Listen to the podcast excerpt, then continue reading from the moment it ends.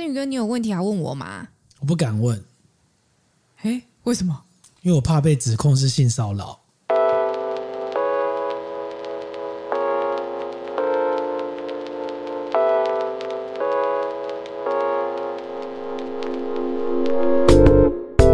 跟你一起分享最美好的品饮时光，这里是喝吧葡萄酒。哎，为什么没有人回我？我怕被指控是性骚扰。你现在是 喝吧葡萄酒也性骚扰？什么意思？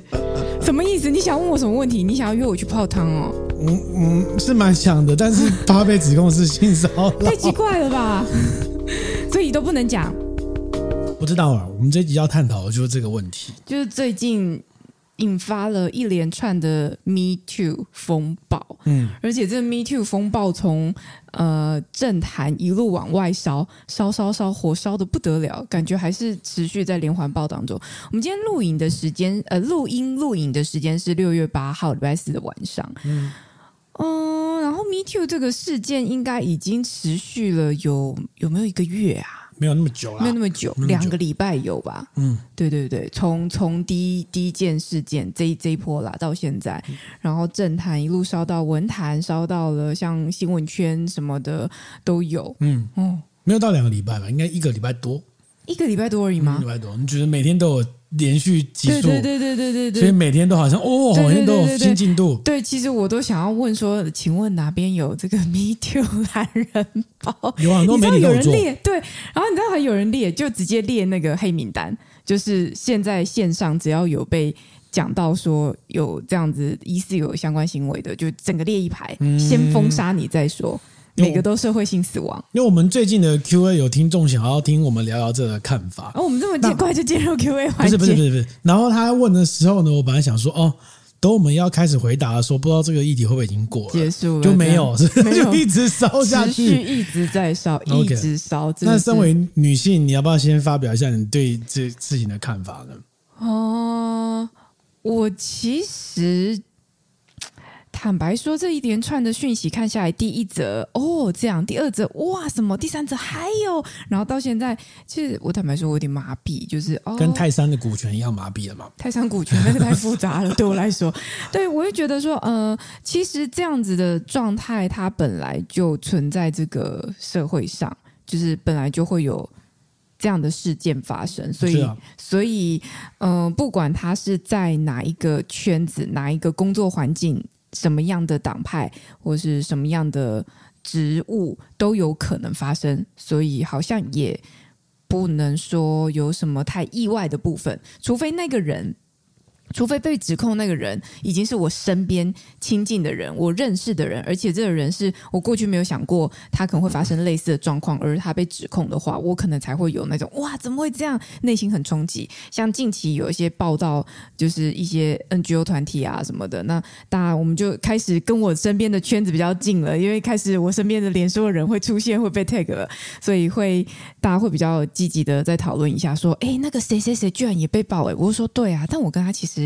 没那么熟，其实我也不晓得他到底是一个怎么样的状态。哦，所以突然报这个事情之后，大家就哦，其实我好像也跟他没这么熟啊。没有啊，就是呃，你如果是你身边你认识的人，你第一时间一定会 T T T T 没有吧？你不要你不要污蔑他。现在人人都是我那边看到说，现在现在一开始的那种性骚扰的那个嗯指控文，都会先，我觉得这个趋势很有趣，就是。大家都会先隐去加害者的名字，对，然后把当时不处理的主管连名带姓的写出来。现在架构比较像这样，所以当那个加害者是匿名的时候，大家都开始猜谁谁谁谁谁。对，然后我就跟 T T 说：“啊，你有没有觉得这是你？” 哎，真的，对 对？所以都匿名呢啊！你就在媒体界工作，你有没有觉得是你？哦，曾经在什么期间内在某报当担任高层，你有没有觉得是你？你有没有觉得是你？对不对？有吗？他有觉得他有对号入座过吗？那当然没有啊。嗯，嗯，他也不会承认，就蛮 栽赃都不行，真的好，就是以以嗯、呃，因为这一波受害看来、嗯、看来，不要说嗯，应该说这一波出面指控的疑似受害者。多数是女性啦，多数嘛，嗯、有男性，也有男性，当然也有男性。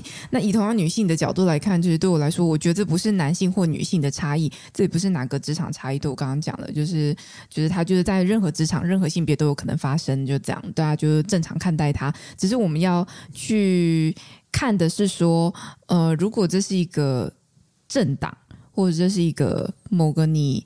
花花费金钱支持的团体或等等的，当你有相对相对的资源投注在对方身上，或投注在这个体制身上的时候，你就会去稍微评估一下，说那我接下来要要要继续支持嘛？大概是这种吧。那你支持他的时候，又不是因为他做这件事，他不做这件事情或做这件事情。对对对啊！但这个就是回到那天振宇哥就跟我聊到这个议题，然后他就问我，他就说你觉得？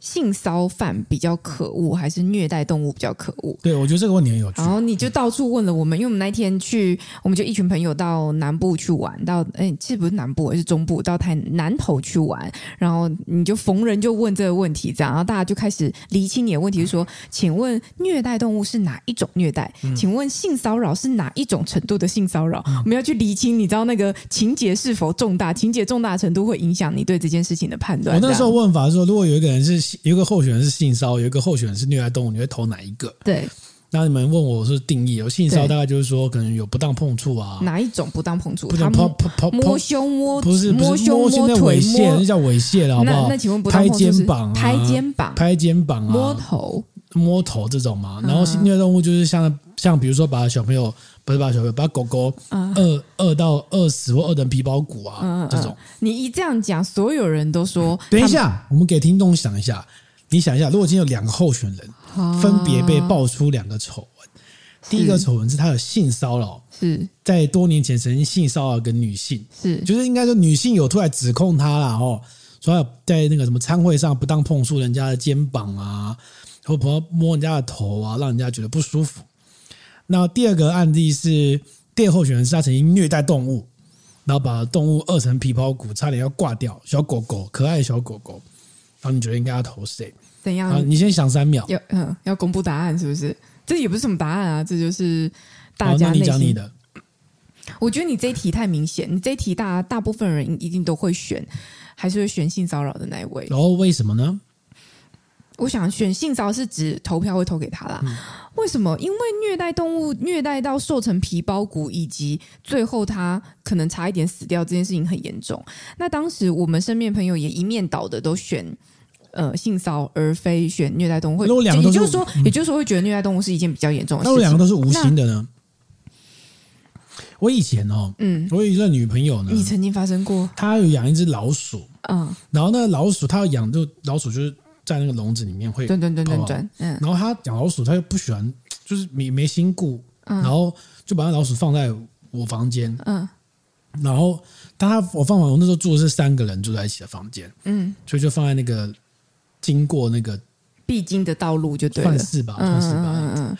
然后那老鼠每天都要喂它，你知道吗？你跟你时任女友还有朋友一起住哦？不是不是，时任女友住在他家，住在他住的地方。哦，反正他住他住那房子有三个人的房间。不是不是，是我是我住在有三个人的房间，然后他会他把老鼠丢在我这里这样子。但我对这种照顾这种小动物我没有什么耐心，就是我没有想要什么每天自己去喂，我觉得很麻烦。好，结果然后就过了三天之后，我才想起来我没有喂它。结果老鼠就在发现的看，它就躺在那不动。就赶快带去急救啊！但是不会，它不是我的问题，因为它应该要喂的。我当时放在那边，我就跟他讲说，那个我没有要处理。对。然后他自己来我家的时候忘记这样子。他也忘记喂老鼠。就经过嘛，就经过忘记，就老鼠就不知倒地。天哪！然后于是我们就把老鼠送去急救，急救，急救。结果，然后就看到老鼠会有那个 CPR，你知道吗？用手指。天哪！真的，真的，真的，用手指压。好像有点可爱。对，然后有救起来，有救起来，花了五百块救起来。OK。然后隔天就死了。啊，对啊，你那天没有听小杨在讲吗？就我们另外一个兽医师在讲，对，说这种狗狗经过急救 CPR，就极少数、极少数的案子会火。对，他说他在今天在台大兽医医院服务的时候，对，只有一个案例经过 CPR 救起来，然后他还成功出院的。对，多数都是 CPR 救起来之后没多久他就挂，会越来越严重。就死掉了。所以我我无心的、啊。那那你们那你们有吵架吗？我觉得他没有理由跟我吵架。因为他当时放在那边，我就已经先言明，我没有要顾的意思。和先续名。对对对，然后你自己忘记，没办法。所以还是有吵架。所以我才知道老鼠很脆弱哎，它饿一下就就挂了。它那么小。好了，我回答，我觉得假如那条动物像这样子，就是无心的嘛。嗯嗯。不小心把它饿成皮包骨，忘记了。我觉得你替这个议题设定了太多的前提，我很难回答你。哦。但是你当时你讲的那个状况，为什么设这个前提？是因为很多人对事情上的描述，他都会加很多主观的。嗯。譬如说。一定是故意的。你看，黑心虐待动物，故意的。嗯，嗯性骚扰，你怎么可能无心拍人家？故意的。嗯，坦白说，我觉得在职场上面工作多年，那应该也可以讲多年了吧？我好，然后跟这么多男性互动之下，我觉得你你你或多或少会会碰到一些呃，不是令你那么舒服的状态，没错，但是。嗯我个人的确没有在职场上面遇到，就是严重到我觉得对方对我有很明显的不法侵害，就有到性骚到我觉得很不舒服的程度。因为我这个人可能界限画的有点分明，我觉得，所以当对方可能稍微逾矩，稍微要逾矩的话，我就会跳开，然后我可能会，对对对，我可能会就是。做的比较明显，这样，但每个人的敏感程度或反应程度可能会有点不同。有些人他也许比较迟钝，他可能要到一个程度他才会发现，但等他发现已经来不及，已经收不回了。因为对方搞不好觉得，哎，我们不是你情我愿吗？不是你也对我有这样的想法吗？结果殊不知是一场误会，你根本不想，但是。这个状况已经发生，但男方也会觉得很无辜，有可能嘛？这种也是一种若干年之后才指控。对，有可能这是一种。然后另外一种，也许是有些人他也许真的特别敏感，例如说有时候大家不小心肢体上的碰撞啦，或干嘛，高敏人士，他可能就很很不舒服了。也许他过去有相关的经验或什么，不知道，反正他就会觉得不舒服。像我自己本身是这样，我。我就要跟振宇哥讲，我说我超常在搭电梯的时候被人家用手肘戳戳胸部的，超级常。我觉得应该大部分女性都有这种经验吧，因为胸部就是很突出啊。嗯，你觉得全身扁扁的，可是胸部就干嘛趁机炫耀？不是，我好屁股也是突出的哈。不是我意思是干嘛炫 炫耀 comfort 等一下，这不是炫耀。我意思是说，你你你的人长那样，就是你肢体长那样，可是你胸部就是忍不住会跑出来嘛。嗯、所以，当你穿衣服，或者是你叉腰，或假设你叉腰，你你叉胸的时候，其实你你是你的双手会交叉在胸部以下，你胸部还是裸露，你不太会护着胸，就是用一个双手抱胸的状态进去搭电梯，或者是在捷运车厢，你不会啊？真的有人有哎、欸。可能偶尔会，就是稍微这样护一下，但是你不会 always 是这样状态在走路吧？就是这很奇怪，这匪夷所思。就是如果你没有看影片，这匪夷所思。所以通常你再怎么护，你你真的很难避免一定会被戳到，但你就知道对方不是故意的啊！就是在那样的样态下，你可以判断，就是说。呃，他他看起来就不会是故意的，那就那就算了嘛。大家不会说你就去抓揪着他怎样走出捷运车厢，立刻就说你就你戳到我胸部，怎么就是对啊？可是也许有些人他真的就会觉得不舒服，那那个界限其实很难画。不过我觉得很有趣的是，在这一波那么多的 Me Too 的相关的讯息的情况下，男性们是否人人自危？我觉得当然人人自危。我现在逢人就问说，哎，我问你哦，如果现在有一个人。出来指控说，你五年前曾经在某个地方对他不当碰触，是性骚扰。对，你要怎么办？要怎么办啊？啊，那你那你问的人怎么回答？所有人都是说没办法、啊我，我不知道怎么办，没办法，不知道怎么办啊！就是当时时间已远，现在就大概有点接近说，叫你五年前在某一天的某个场合，你曾经对某个人做什么事情。不会如果他是一个不经意的场合，你根本就不会记得这件事情，你根本就不确定。嗯然后当当事人言之凿凿，说你有，你就是有。尤其是如果你无心的话，你甚至可能不会发现。对啊，嗯，对不对？所以他对男生来说，他没有什么，他没有什么，嗯、我觉得无无法这个这个这个这个指控是没有办法没有办法做澄清的，就除非你有。明确的证据，这是一个部分。然后第二个部分是有时候不是我们刚刚不是讲说指控别人要拿出证据来吗？对啊。但是现在证据完全变成就是当事人第一时间的感受。感受。哎，那个感受呢？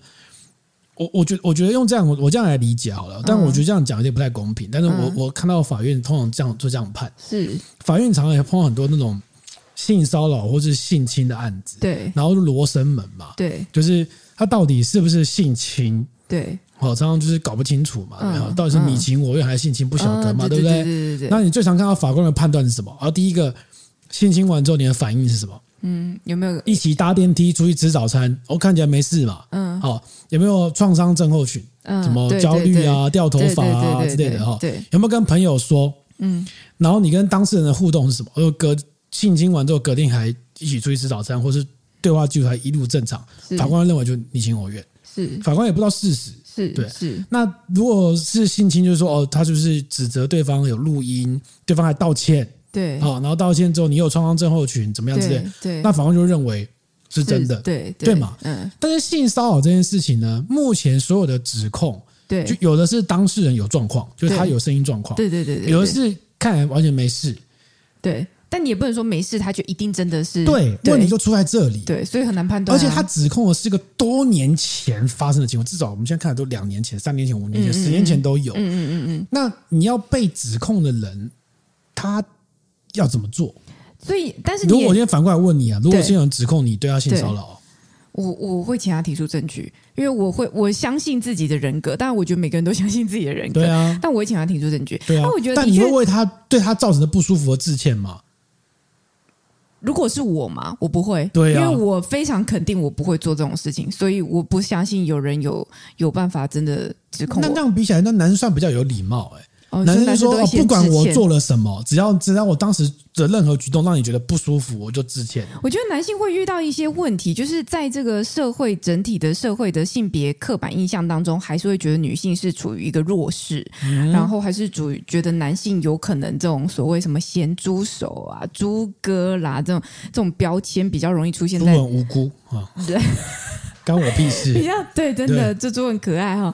好，比较容易出现在男性身上。然后再来就是说，有一个项目是可能，可能是如果他是呃。它是一个互动，就是当初可能这双方假设是男性跟女性，然后最后是男生对女生的可能接触的问题。他双方可能互动到一个程度，其实你有时候很难辨别说他那个到底是不是一种暧昧或是追求嘛，对不对？男性可能最有可能遇遇到这样的状态，是因为他们有可能是主攻的。那一端，他们可能多数还是主动发起的那一端。主动发起的那一端，他总会有一些公式，那些公式就游走在于一个，不管是言辞啊，或是相关互动，摸头杀、壁咚，I don't know。但是就是他可能会壁咚，现在会被视为性骚扰，应该还有强制罪的问题。壁咚会被性骚扰，壁咚是为性骚扰，对，你把壁咚人家，然后不让人家不让人家走嘛。哦，那是这样咚吧？性骚扰加强 就是双手动强制罪啊，真的啊。哇塞！所以你不要乱壁咚人啊！我不会，很痛 ok，手很痛。你试过？你试过？拍墙壁手都很痛吧？对啊，所以所以对男性来说，他可能真的会介于就是动辄得咎，你知道吗？就是我这样做也不对，我那样做也不对。我以为对方很喜欢，结果对方其实觉得我我骚扰他到他了。那到底要怎么做？的确，我站在男性的角度来看，我也觉得说，好像对对你们来讲有一点为难。嗯，但是。换在女性的角度来看，对我来说，我讲自己呃看过的经验好了，因为我没有遇过真的，我认定为职场性骚扰，我我不觉得有啦，我不觉得有。虽然我觉得有有那种很奇怪的状态，但我我是很容易就是收集证据就提性平的人。嗯啊，我讲一下那个相关经验好了，我之前曾经的确有在职场上面有男同事，他会不时的转头回来看我。嗯。他位置可能在我前面、前面之类的。那我觉得那转的样貌有一点太太不寻常。那说真的，他转头过来，其实他也没有干嘛，但是一直转过来，我觉得有造成我工作上的困扰，因为你会觉得有一个视线一直往你这边盯或干嘛的。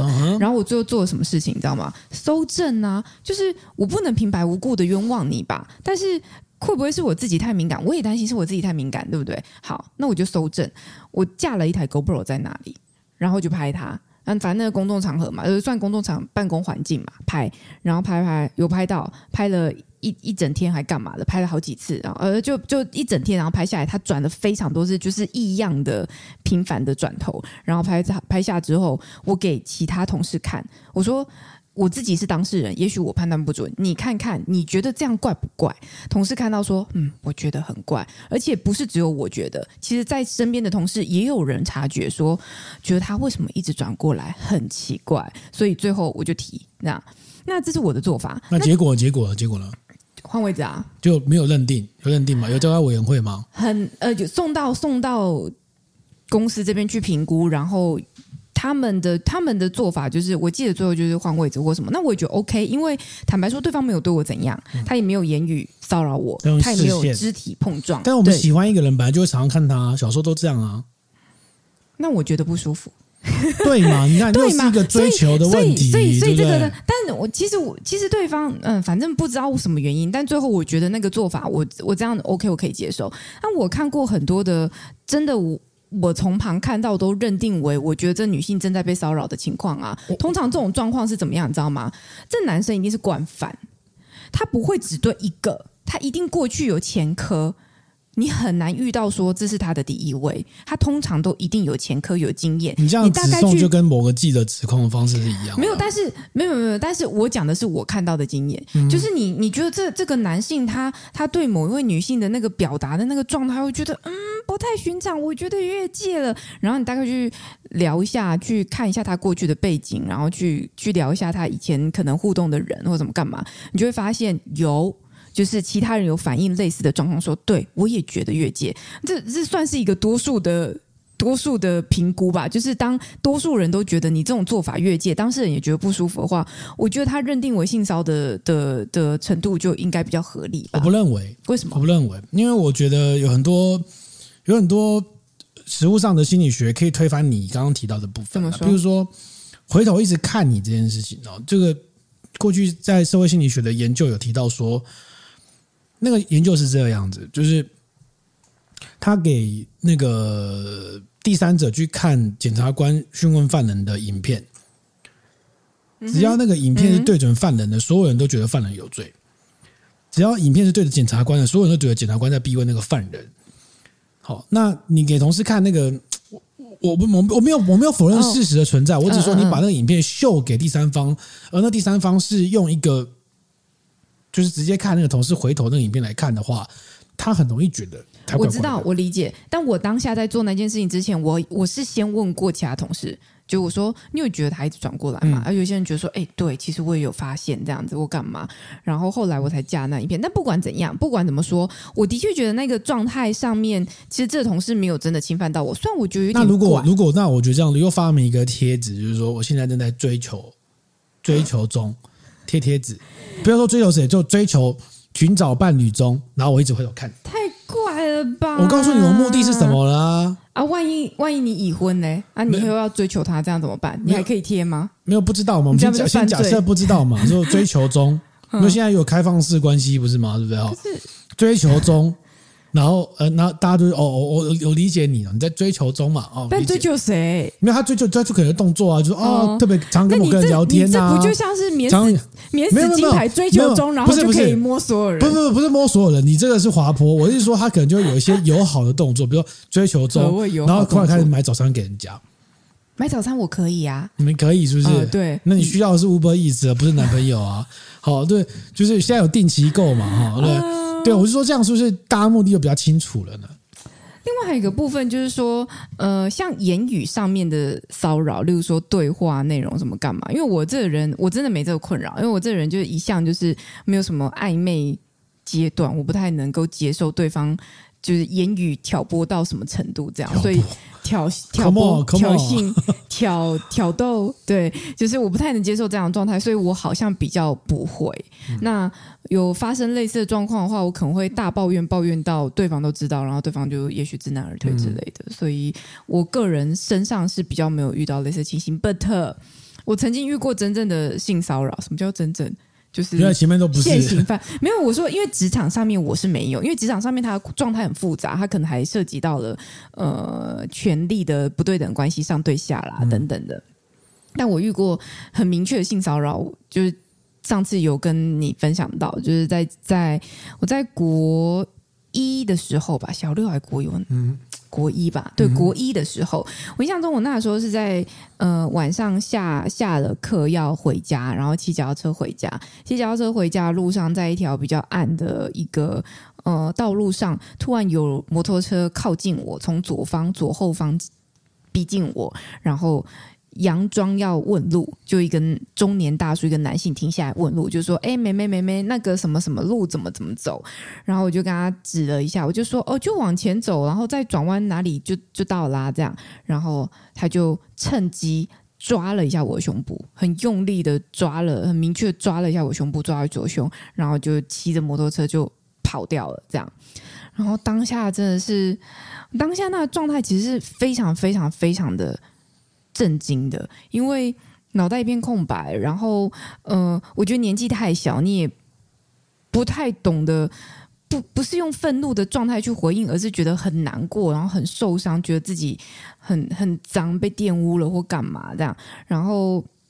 对方骑摩托车扬长而去，所以基本上你也你也追不到他，骑骑脚踏车你也追不到他。那那附近可能也没有什么监视器或什么的，所以我那天就默默回家，回家也没有跟家人说。但我就回家之后疯狂的洗澡跟搓自己的身体，这样就觉得说啊很脏，被碰了什么干嘛那种，呃，觉得蛮难过的。然后此后我有好长好长，大概长达可能快一年的时间吧，好长好长一段时间，我在骑脚踏车的时候，只要左边有摩托车的声音、引擎声从从我身后逼近的时候，我都觉得很害怕，我觉得很恐惧，然后就会精神紧绷，觉得会要发生什么事情嘛，这样子。但是这是第一次经验，然后后来大概过一年多后，我陆续遇到了类似的事情，就那种骑车经过抓你一个屁股啊，骑车经过抓你一个胸部，什么什么干嘛？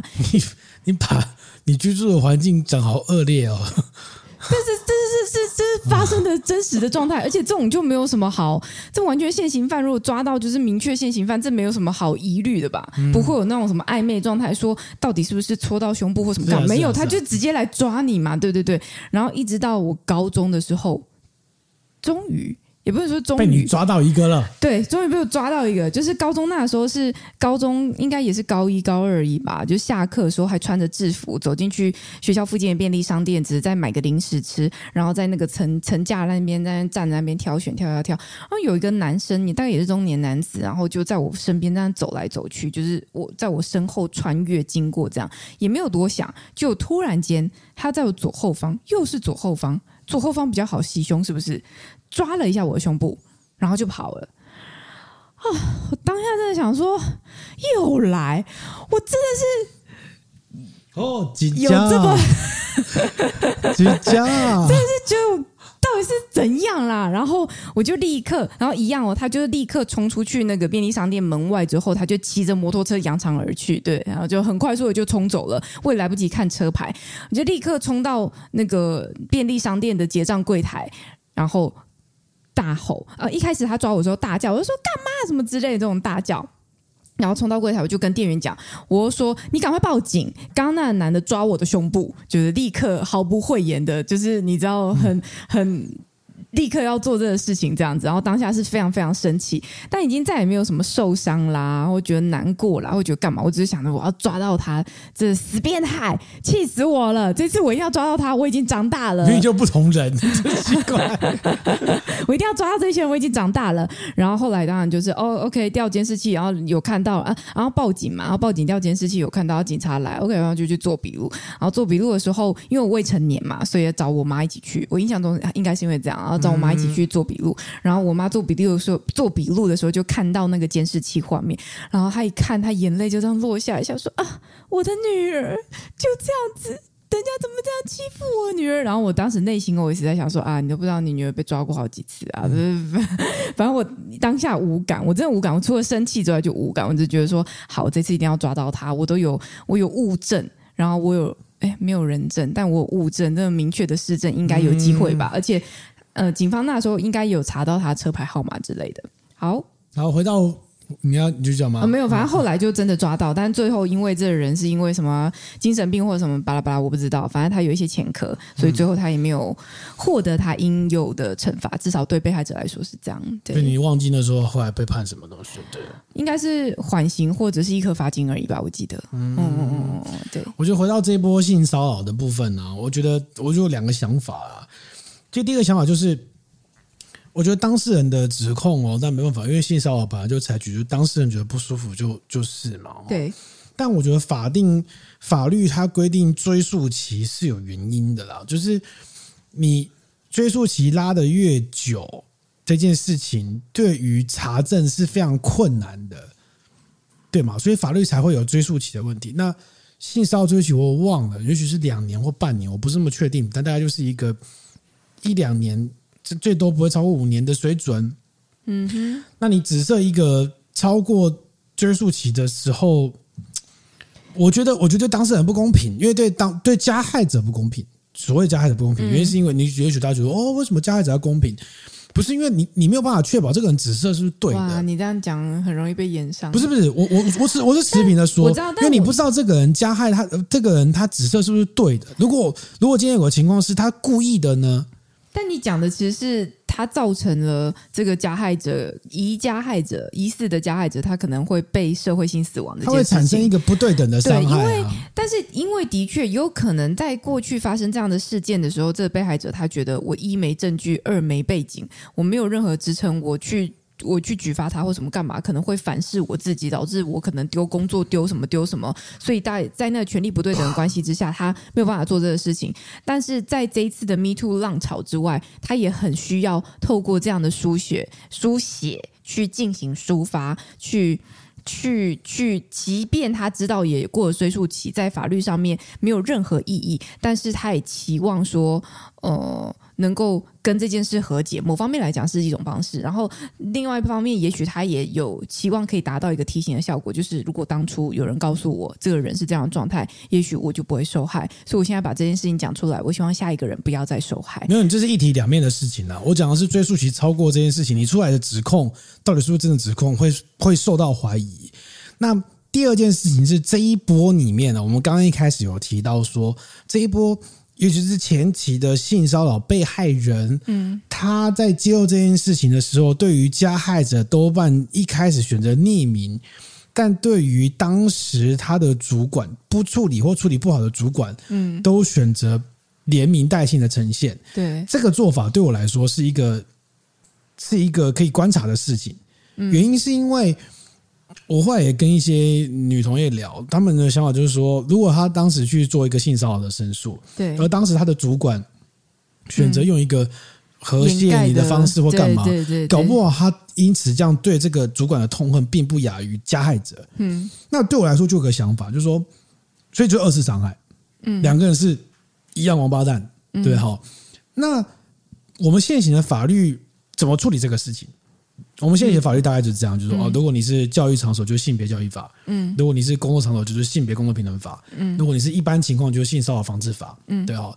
但他们整个架构大概就是，比如以雇主为说，他要求雇主要订定性骚扰的申诉管道跟性骚扰的调查机制。嗯，结束，他并不管你管道是什么，也不管你怎么调查。嗯，那所以你看到这一波很多被指控性不处理的主管。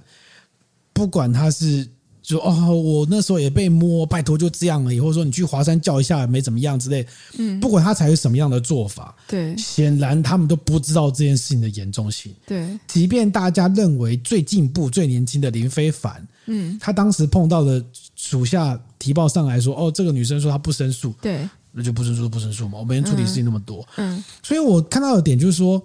我们一般在职场里面处理这样的事情，人是不具备专业的。嗯，他每天要忙的事情这么多，你突然来一个偶发事件，然后这个事件当事人如果选择不申诉，或这个事件有一个像某一个案件，就是说他很难厘清这个到底是不是男女之间的追求，对对不对？对，他根本就没有能力去辨识，他根本不具备这个专业。嗯嗯嗯嗯。那你政府帮了什么？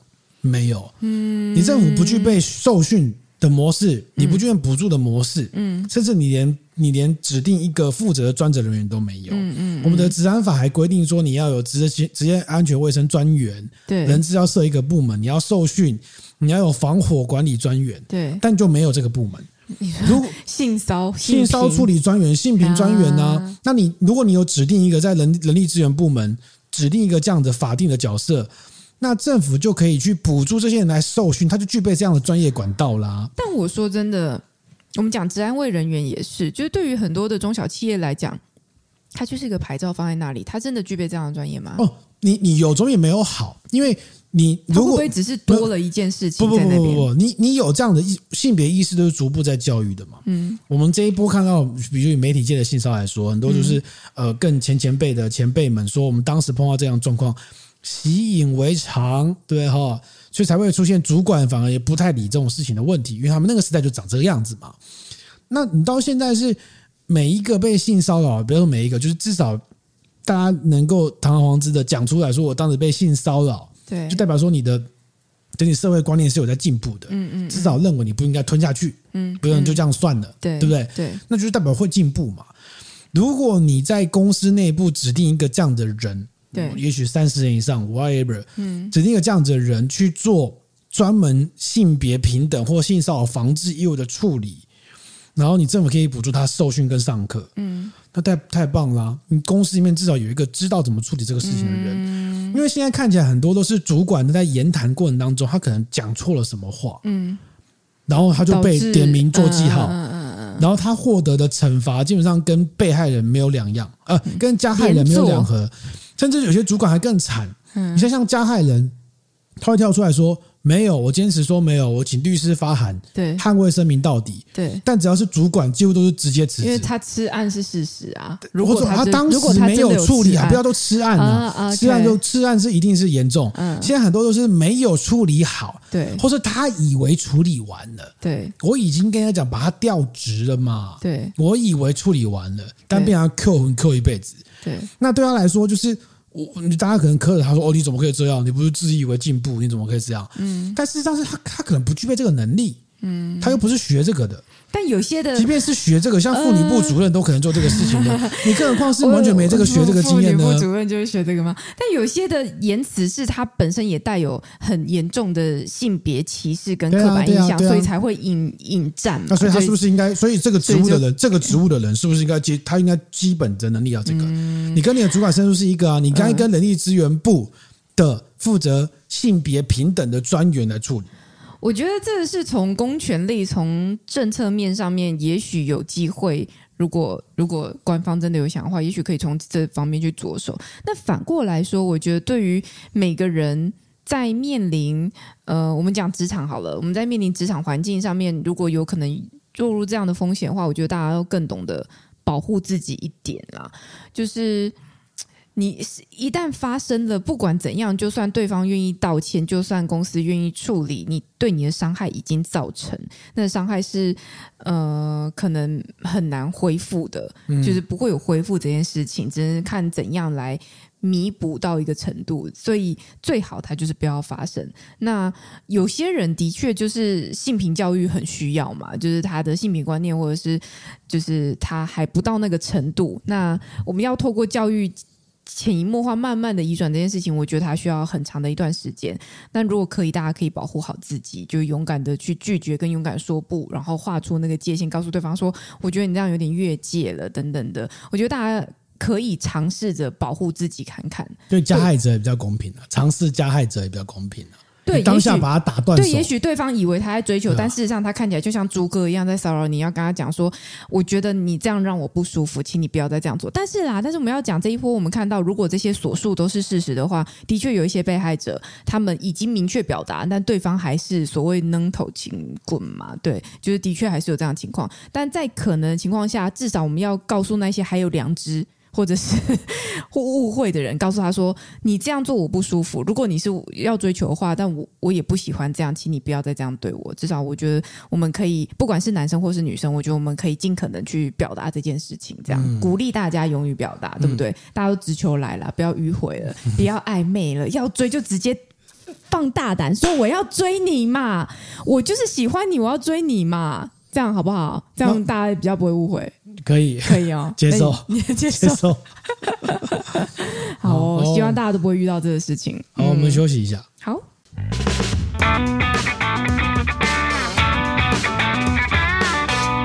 你好久没有听到这个？对，我想说，哎，你今天为什么要中间串场音乐？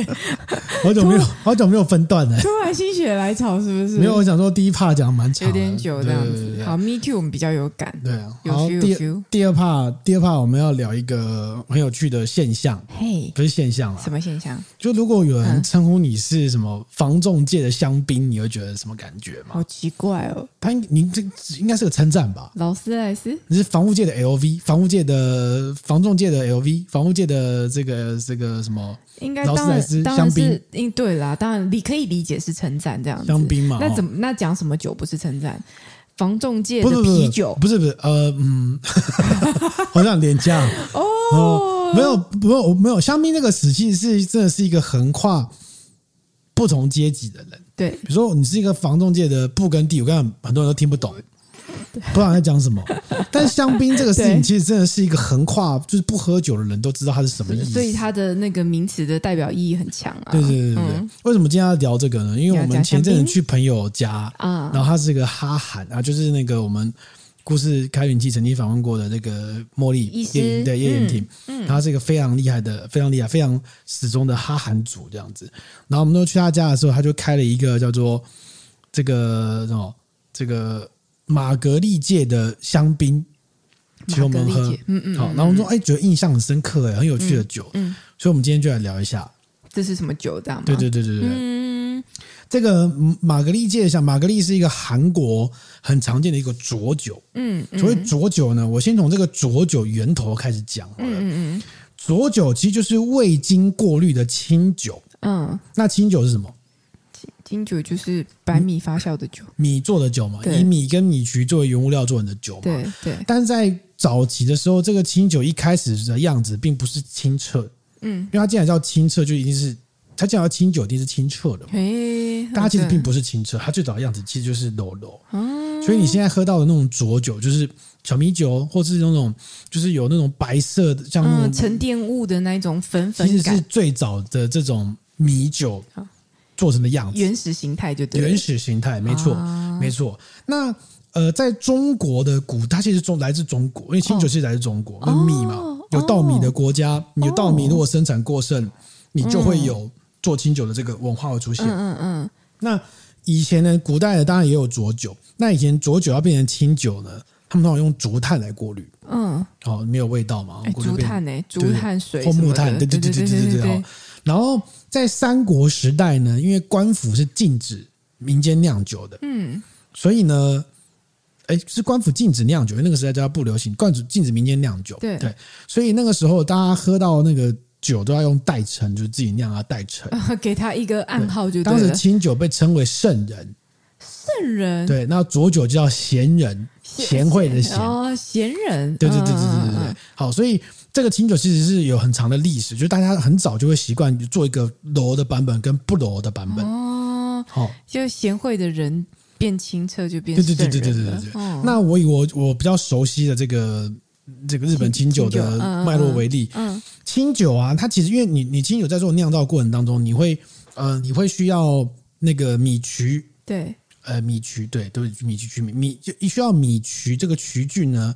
去撒在白米上，嗯，那个白米叫做曲米，嗯，撒受呃被撒了米曲的米叫曲米，对，然后要撒在米。怎么放后面就是那个东西，对对对对对对，要撒在上面，那那个曲菌呢，它就会钻破米的外壳，对，然后把它的淀粉拿出来转化成葡萄糖，嗯嗯嗯，然后小颗粒的，你才能够发酵嘛，嗯，才能够发酵，嗯，所以啊，如果你只要保，然后。等等，它开始发酵之后呢，它就要把这个曲米，嗯，好曲米，嗯嗯，丢进去，跟其他的米一起这样发酵，嗯，才会变成清酒，嗯嗯。当然一开始版本叫做浊酒嘛，经过这个发酵完之后，变成变成酒之后呢，你就要用那个那个麻麻布袋绑起来，绑起来，不管你是用挤的还是用滴的，它就会自动过滤了嘛，嗯，所以。才会变成是没有，他们叫酒粕啦，就是你们女生喜欢敷脸那个有没有？嗯、那个酒糟啦，然后酒粕啦，嗯、就没有酒粕就变成清酒。嗯，但如果你在装瓶的时候选择把一部分的这种酒粕装到瓶子里面去，嗯，它就变成浊酒了。哦，就是他其实就省略了最后过滤的那一道手续。那也有可能是他后来加回去，或是他没有没有没有去到那么多。为什么要后来加回去？他故意把它做成是一个特色。没错，这个问题就出在说这个浊酒的形式啊，其实你可以想出来，它里面有什么？就是那个米曲，对，米曲曲米，它里面有曲米，嗯，然后它有酒醪，酒醪就是已经发酵过的一些液体混在里面那种状况嘛，对不对？那它在风味上呢，它一定没有发酵完全的话，它会有很多甜味。好，所以你喝到的那种浊酒，通常它的甜味会比较高。嗯，这是第一个。嗯，第二个是它在视觉上会显得比较厚重。对，因为柔柔嘛，对，不是那么清爽。对对对。所以你可想而知，这个酒在哪一个季节最适合？冬天。没错。嗯，因为冬天很多因素，除了比较厚重之外，比较有甜味之外，在冬天因为气温比较低。那你把这种连酒粕也装进去的时候，它里面可能还有一些菌，还有一些糖，所以它就会再发酵一次给你看。哦，你说哦，你说在瓶内继续再发酵，那它就会坏掉，啊、因为它也许有杂菌，你不晓得，不知道什么菌，它就会坏掉。哦、所以在冬天来说呢，是比较适合的。通常，嗯，因为温度比较低嘛，温度比较低，比较不容易坏，比较稳定，这样子，对对对。但在日本其实有简单的分法啊，比如它根据那那一瓶里面的那个。含有酒粕的那个比例，它会有不同的称呼。比如说，最只有一点点的叫做卡苏米，嗯，卡苏米，嗯，就是什么晚霞的意思。哦，很会取，很会取，对不对？对啊。然后再再多一点点呢，叫欧利嘎拉米，欧利嘎拉米。然后再再高一点点，再多一点，再多到一公分厚呢，叫尼高利，就是浊的意思。嗯。然后如果到酒瓶的四分之一高就是哆啰哆啰，就是哆啰哆啰，就就是很浊，听起来很像什么电玩人物。对，嗯，那你可想而知，基本上做这样的酒啊，就是它就会在里面，就是会有一些比较不可控的因素。嗯，就是哆啰嘛，可以理解。嗯，所以呢，如果玩到极致，就会变成什么？变什么？它就会在瓶子中里面二次发酵给你看。啊！二次发酵，身为喝把葡萄酒的粉丝，二次发酵你应该想到什么呢？香槟。我刚刚一开始就问了嘛，对，香槟嘛，对不对？哈，品种二次发酵。没错。那我附带插出去一提啊，哈，如果你那个发酵出来的酒里面，发酵出来的那个液体里面，你没有酒精，嗯，就是把酒精都弄掉的话，嗯，它就是所谓的干酒。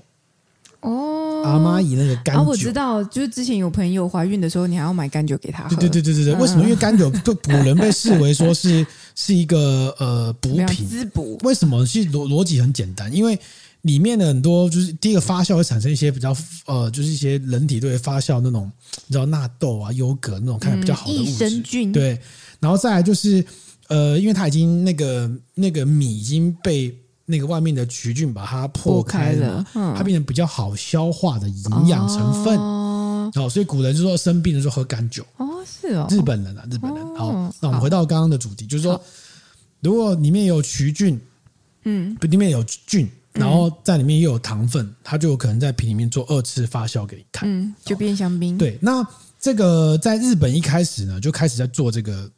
其其实，其实浊酒，如果你有时候不可控到一个程度。或者是说它原本就里面含有的这个酒粕跟甜度比较高，嗯，你喝到像刚刚那种哆啰哆啰那种浊酒的时候，它本来就会有一点的气泡感。哦，就它真的就有一点发酵在里面。对对对对对对，好的好。那过去日本人在做气气泡清酒、气泡米酒的时候，一开始都是做成一个这个的加强版，嗯，就是浊酒的加强版，就是里面你看得到还有那个。那个酒粕在飞来飞去，嗯，但是它很有气泡，嗯，对哈，一开始都是这个版本，那但是不好看，不好看，可以理解吧？你不会想要看到香槟里面有一个非常浊浊的嘛，看起来脏脏的嘛，在食物那个饮料里面，这个干净程度其实蛮重要的。是，后来日本就碰到一个问题，就是说，哎，好像喝清酒的人越来越少，哎，为什么？因为年轻人觉得老人家喝的，嗯，老人臭。哦，不喜欢喝，哎、哦，哦、对对，就是喝清酒的越来越少。嗯、其实，在法国葡萄酒也是哦。嗯，那他怎么办呢？那清酒酒要想说，那我们要开始吸引年轻人呐、啊，对不对？那怎么办？我们想办法、啊。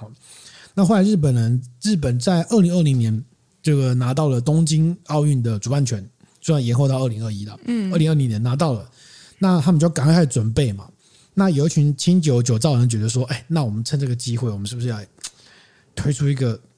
东西来让日本，让全世界知道我们的清酒的好。嗯，于是呢，有一个协会叫阿瓦，他在二零一六年成立这个阿瓦协会。阿瓦是什么意思？就是泡沫的意思。嗯嗯，它是由二十几家清酒酒造成立的一个阿瓦协会。嗯，这个协会就是立志我们要做出一个媲美香槟的气泡清酒。哦，是哦。对，结果对。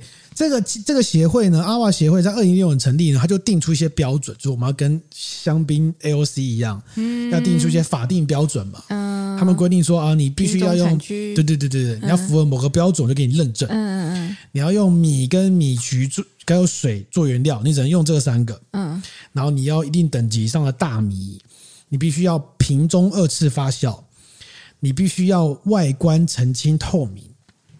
你必须要酒精浓度超过十趴以上，嗯，你必须要三点五个大气压力在二十度 C 的时候，哦，附带一提，香槟是六个大气压力，哦，所以更多气泡，嗯、对啊、哦。那你要达到香槟这种二次发酵法，你有几个难度要克服？最大的难度就是你要把里面的酒渣取出来。对，你看，你想嘛，过去大家做那种气泡浊酒的时候，为什么它不把里面的你你已经发酵了，在里面发酵了？为什么不把里面那个柔柔的？大家也知道不好看啊，不好听啊。要怎么取？你打开它就飞出来啊，然后你也没办法取。对。但香槟的做法就是我们要转瓶，你还记得吗？好的，转瓶，把那个瓶转转转转转转到让它的渣渣集中在瓶口上。对对。然后我再把它一次解冻，然后开瓶，让它那个那个结渣的那个渣渣喷出来。嗯嗯嗯。喷出来之后，再给它加一点补一点酒液跟糖进去。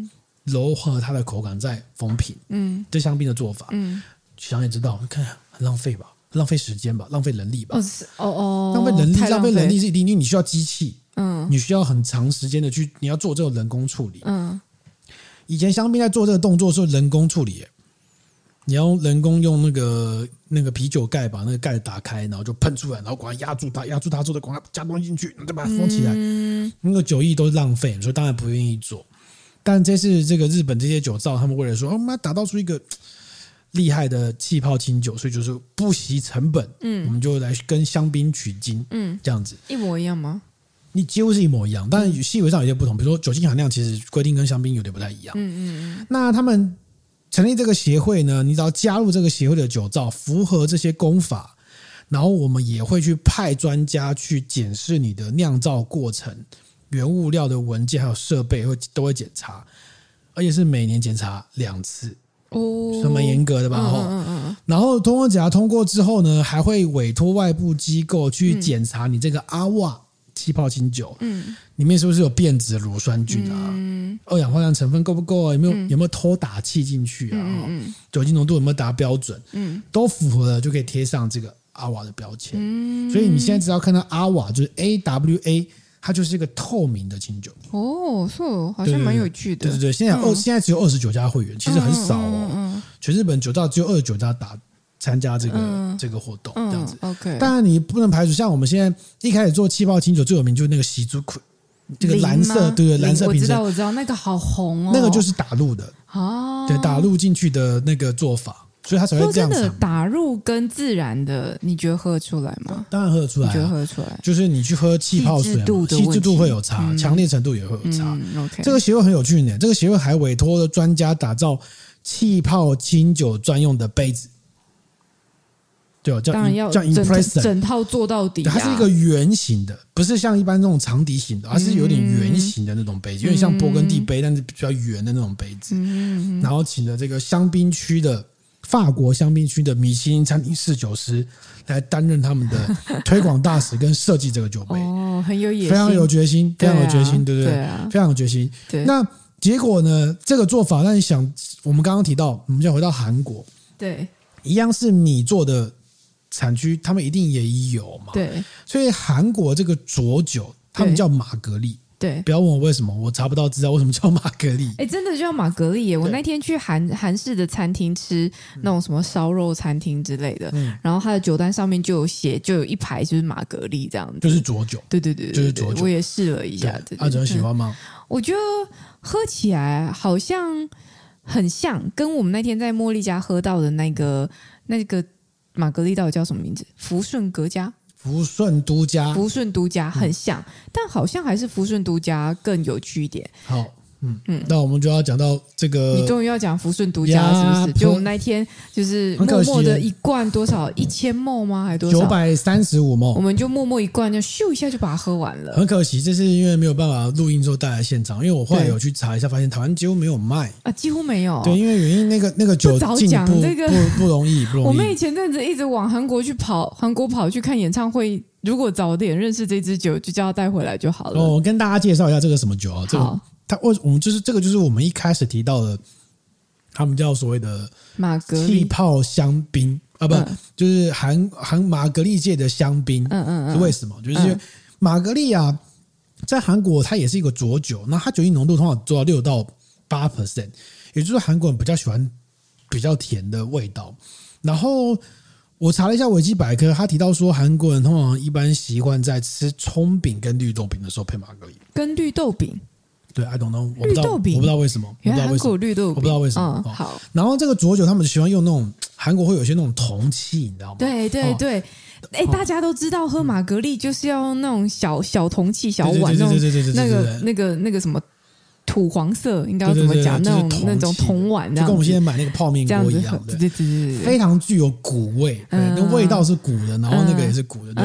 但这个福顺都家呢，他们设计的产品我觉得非常有趣。怎么说？为什么呢？我觉得他们是一个，我们刚刚提到的，像日本人，就是他们觉得我们要干净，所以我一开始的气泡浊酒就做太烂了，我不要，就我要做气泡清酒，对，我要打进国际。他韩国人相反。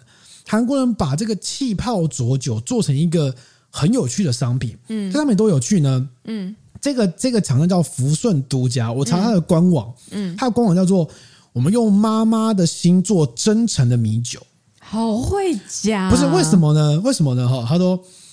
跟着总是只用好东西的妈妈的心，我们只用国产大米，按照传统的方式放在旧的罐子里面，对，用活着呼吸的酵母，嗯，创造天然的碳酸，嗯，是大自然赋予的礼物，哦，很会讲啊。我就推荐大家去对，那他们这个做法就是，他们真的是用瓮去做发酵，就是非常的古法，然后做发酵之后装瓶，然后装瓶之后它是一个。瘦长型的，很像是大瓶的气泡水那种塑胶瓶。嗯嗯嗯。但是你可以看到，它因为那个它有把那个里面那个楼楼那个那个叫酒牢放进去里面，所以它里面会有大概三呃四分之一瓶到五分之一瓶，你可以看到是明显的沉淀物。我觉得它，我看刚开始看到福顺都家的这个酒瓶的时候，我觉得它外观长很像什么，你知道吗？嗯、长很像大瓶的美乃滋。哦，因为颜色很像，然后 low low，然后你就想象那美乃滋可能只剩下三分之一的量，对，然后剩下三分之二的量都是水，透明的水，大概有点这种概念，对，就是沉淀在下面，对对对。然后呢，我们那时候要去开的时候，朋友就说你们要小心开，要小心开，开瓶的时候，他那肯定要分好几次这样开。那我说，哎，他那个 low low 的，我一开始拿起来要摇，对，好多不要摇，不要不能摇，不能摇，好多不能摇，好，那你就要分几次开，好，我就想说，哦，那我就先把那个螺旋盖扭开，他就对。然后就看到下面的那个气泡开始把那个下面那个楼楼打起来，对对。然后你就不要完全开，就打打打打打打打打打打打打，好像冒冒出来冒出来冒出来冒出来之后，然后停了没气了，然后你再把它开一点点，它又开始打，一开始打，一开始打，再把它再把它关小，然后它就打完之后呢，再开一点点，然后它又开始打，开始打，开始打，开始打。大概这样重复四到五次左右。就总而言之，它就是很有趣。它稍微一泄气之后，下面的那混浊物就会跟水去做融合的感觉。没错，就看到它们一直渐渐在融合，渐渐在融合。但你又不能一下子一次全部把瓶盖打开，因为它可能会冲出来，一定会喷出来。所以你要慢慢开，慢慢开，对，对，慢慢开，然后看到它们渐渐融合过程，然后最后再把它完全打开。嗯嗯，然后。全部都融合过程当中，等你重复这个动作四到五次之后呢，它就真的就是匀了，对就你不用摇，对，不用摇，非常具有一个非常具有乐趣的一款酒，嗯，对对对对。然后再开完之后呢，打开之后你倒到碗里面喝，对，它那个感觉就是它带有一些甜味，对，但它整体来说是用酸度去拉长那个感觉，嗯嗯嗯，所以你可以感觉到它有比较不错的气泡，嗯，有明显。我觉得在那个玛格丽酒可能是正常偏瘦的那种感觉，嗯，但是又有带有些甜味，嗯，我觉得这个非常有话题性，很有趣，非常有趣。嗯、第一次喝，然后感受上面印象也深刻，很有动态感。然后喝下去的感觉，包含它那颜色，会让我想到说，哦，它好像养乐多加气泡的，啊，有一点，有点，有点酵母的感觉，对，像是加了气泡的养乐多，然后再加一点点米酒的感觉，这样子，嗯、就是带有酒味的养乐多。这个就完全就是我们在教所谓香槟的功法，还有跟渣泡在一起的时候会出现的所谓的优格养乐多的味道，其实就是它跟那些。渣渣长时间浸泡所发出来的这些味道，对对，完全就是这个样子，很有趣诶。但我觉得这个很有趣，说哦，当然，我觉得它叫香玛格丽香槟，香槟玛格丽。当然我，我我对我说，香槟工会没有去告他们吗？没有，他就说人家称的，我没有讲啊。哦，是大家这样讲，我没讲啊。哦，对，他现在他显然是这样，因为他官网从来没提这个东西。对，那你当你一讲就知道，他讲这个是有原因的，他并不是乱称呼，嗯，因为他确实用了一个类似。很像瓶中二次发酵的做法，对，让你觉得很有趣，你知道吗？然后他又因为塑胶瓶装了，所以他等于是把它变成一个普及化。对。那我问了一下朋友，这个酒好像在玛格丽界算稍贵，对，一瓶大瓶好像三百多块台币嘛，对，大概跟我们葡萄酒。差不多吧。屁啊，葡萄酒贵多了，好不好？跟葡萄酒贵很多，跟 Prosecco 跟一瓶便宜的卡法差不多吧。桌上这瓶牌价一千三，是吧？不是，就是它跟卡法或者便宜的 Prosecco 差不多价格。没有，它还是便宜很多啦。葡萄酒还是比较贵。对，然后所以我觉得这个很有趣耶，所以我才说特别介绍一下这个福顺都家。对，有兴趣的话，大家可以去韩国买，不是去。韩国买是一定，有些要去 Netflix 看到有一个节目专门介绍韩国的酒啊，对对对对对，我也忘记名字了。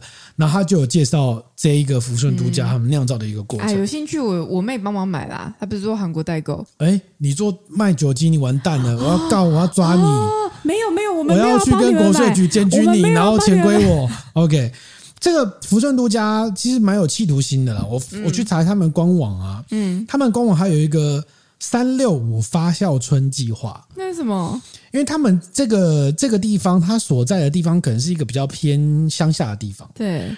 然后他们就说古法嘛，嗯，就就有个农村的概念，他就鼓励呢说，如果青年有幸参与我们的发酵计划呢，就来申请，然后在夏天或秋天的时候，你就在这边煮实习，然后来参与我们的发酵的活动，很不错吧？其实蛮有野心的哈，就让都那个都市的青年可以到。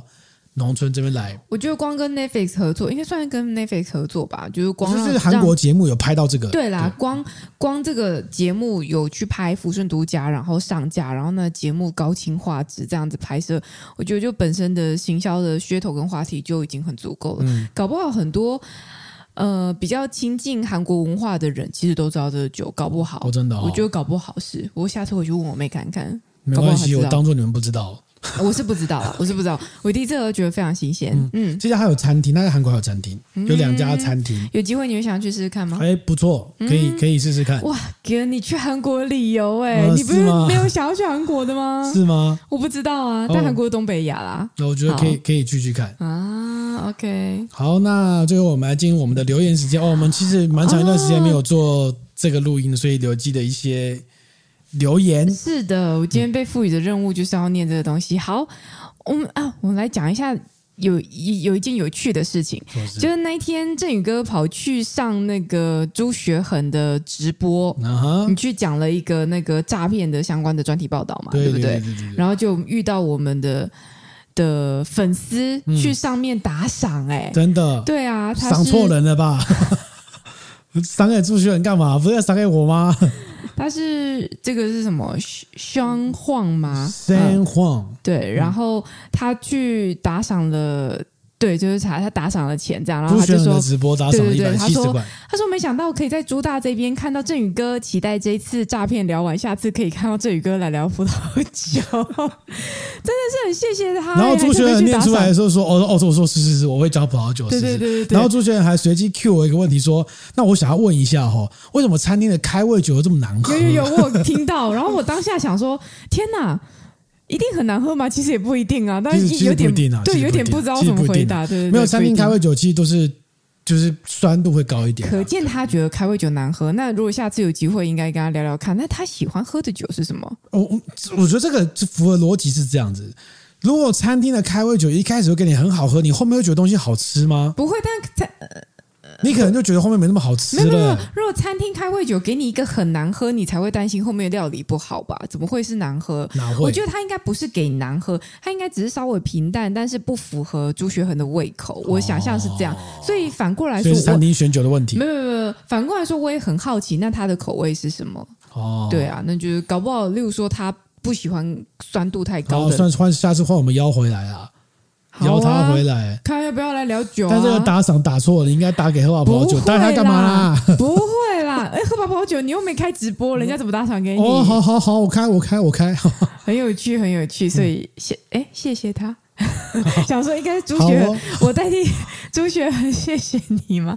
OK，好，然后再就是可能各式的留言，我们稍微来念一下嘛。有在 YouTube 留言，然后他留言的集数是在我们的 EP 六十一集。嗯，EP 六十一集在讲什么？我们在讲那个台湾前首富后代在此。嗯，葡萄酒界名门才是罗尔德家族，罗斯柴尔德家族，拉菲堡的成名绝技。好好好，太长。好，这位是。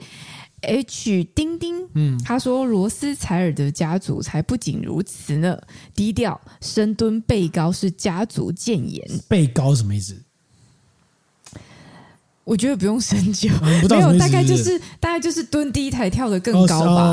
就是在讲罗斯柴尔德家族才不止我们看到的这样，其实他们那里面有更多更厉害的东西。当然啦，我觉得这个家族就是大家都知道他们很厉害，但是大家要讲到他们很完整，其实很难。说真的，我们都知道真正的富人，嗯，这些金字塔顶端的人，其实他们是不会愿意很抛头露面的嘛。郭台铭表示。嗯，不一样，对他不一样，对对对对对，就每个人想法不同。像我们这种小小喽啰才在这边抛头露面嘛，是不是这样讲？好，再来就是在我们 EP 一百三十二集在讲造浪者的部分，有一个留言者叫做威武，也在 YouTube 上留言。对，然后他说：“哇，换回这个场景，哎，哇，是我自己家，对不起。”他说：“换回这个场景很棒。”这场景则是我们现在这个这个场景，哦，所以大家喜欢这个。嗯，好，谢谢大家。对，这个他也比较喜欢，因为这个场景准备的工序比较少，比较舒服，他比较开心。啊、不然小奥没录音时间都会生气。你不要乱讲话好不好？我要告你污蔑、性骚扰，这样子也算性骚扰？乱讲一通啊！Me too，乱打。好，这也是在 YouTube 留言。哎，大家都比较喜欢在习惯在 YouTube 留言，对不对？就是集数一百三十四集。好，留言是留言者是 Louis，他说啊，他说他是拿名名片的粉丝，那天真的很害羞，再加上看到小妖在跟别人聊天，呃，跟别人讲话就不好意思打扰打扰。然后还有就是那天喝的微锵了，哎，我看不出来你微锵哎，他在讲应该是我们那天在酒展设摊的时候，我们在现场录 live podcast，然后录完之后就有一些闲暇空档，然后蛮多朋友来探班的，所以我就跟朋友在那边聊天。然后你有印象是哪一位吗？我好像没看到。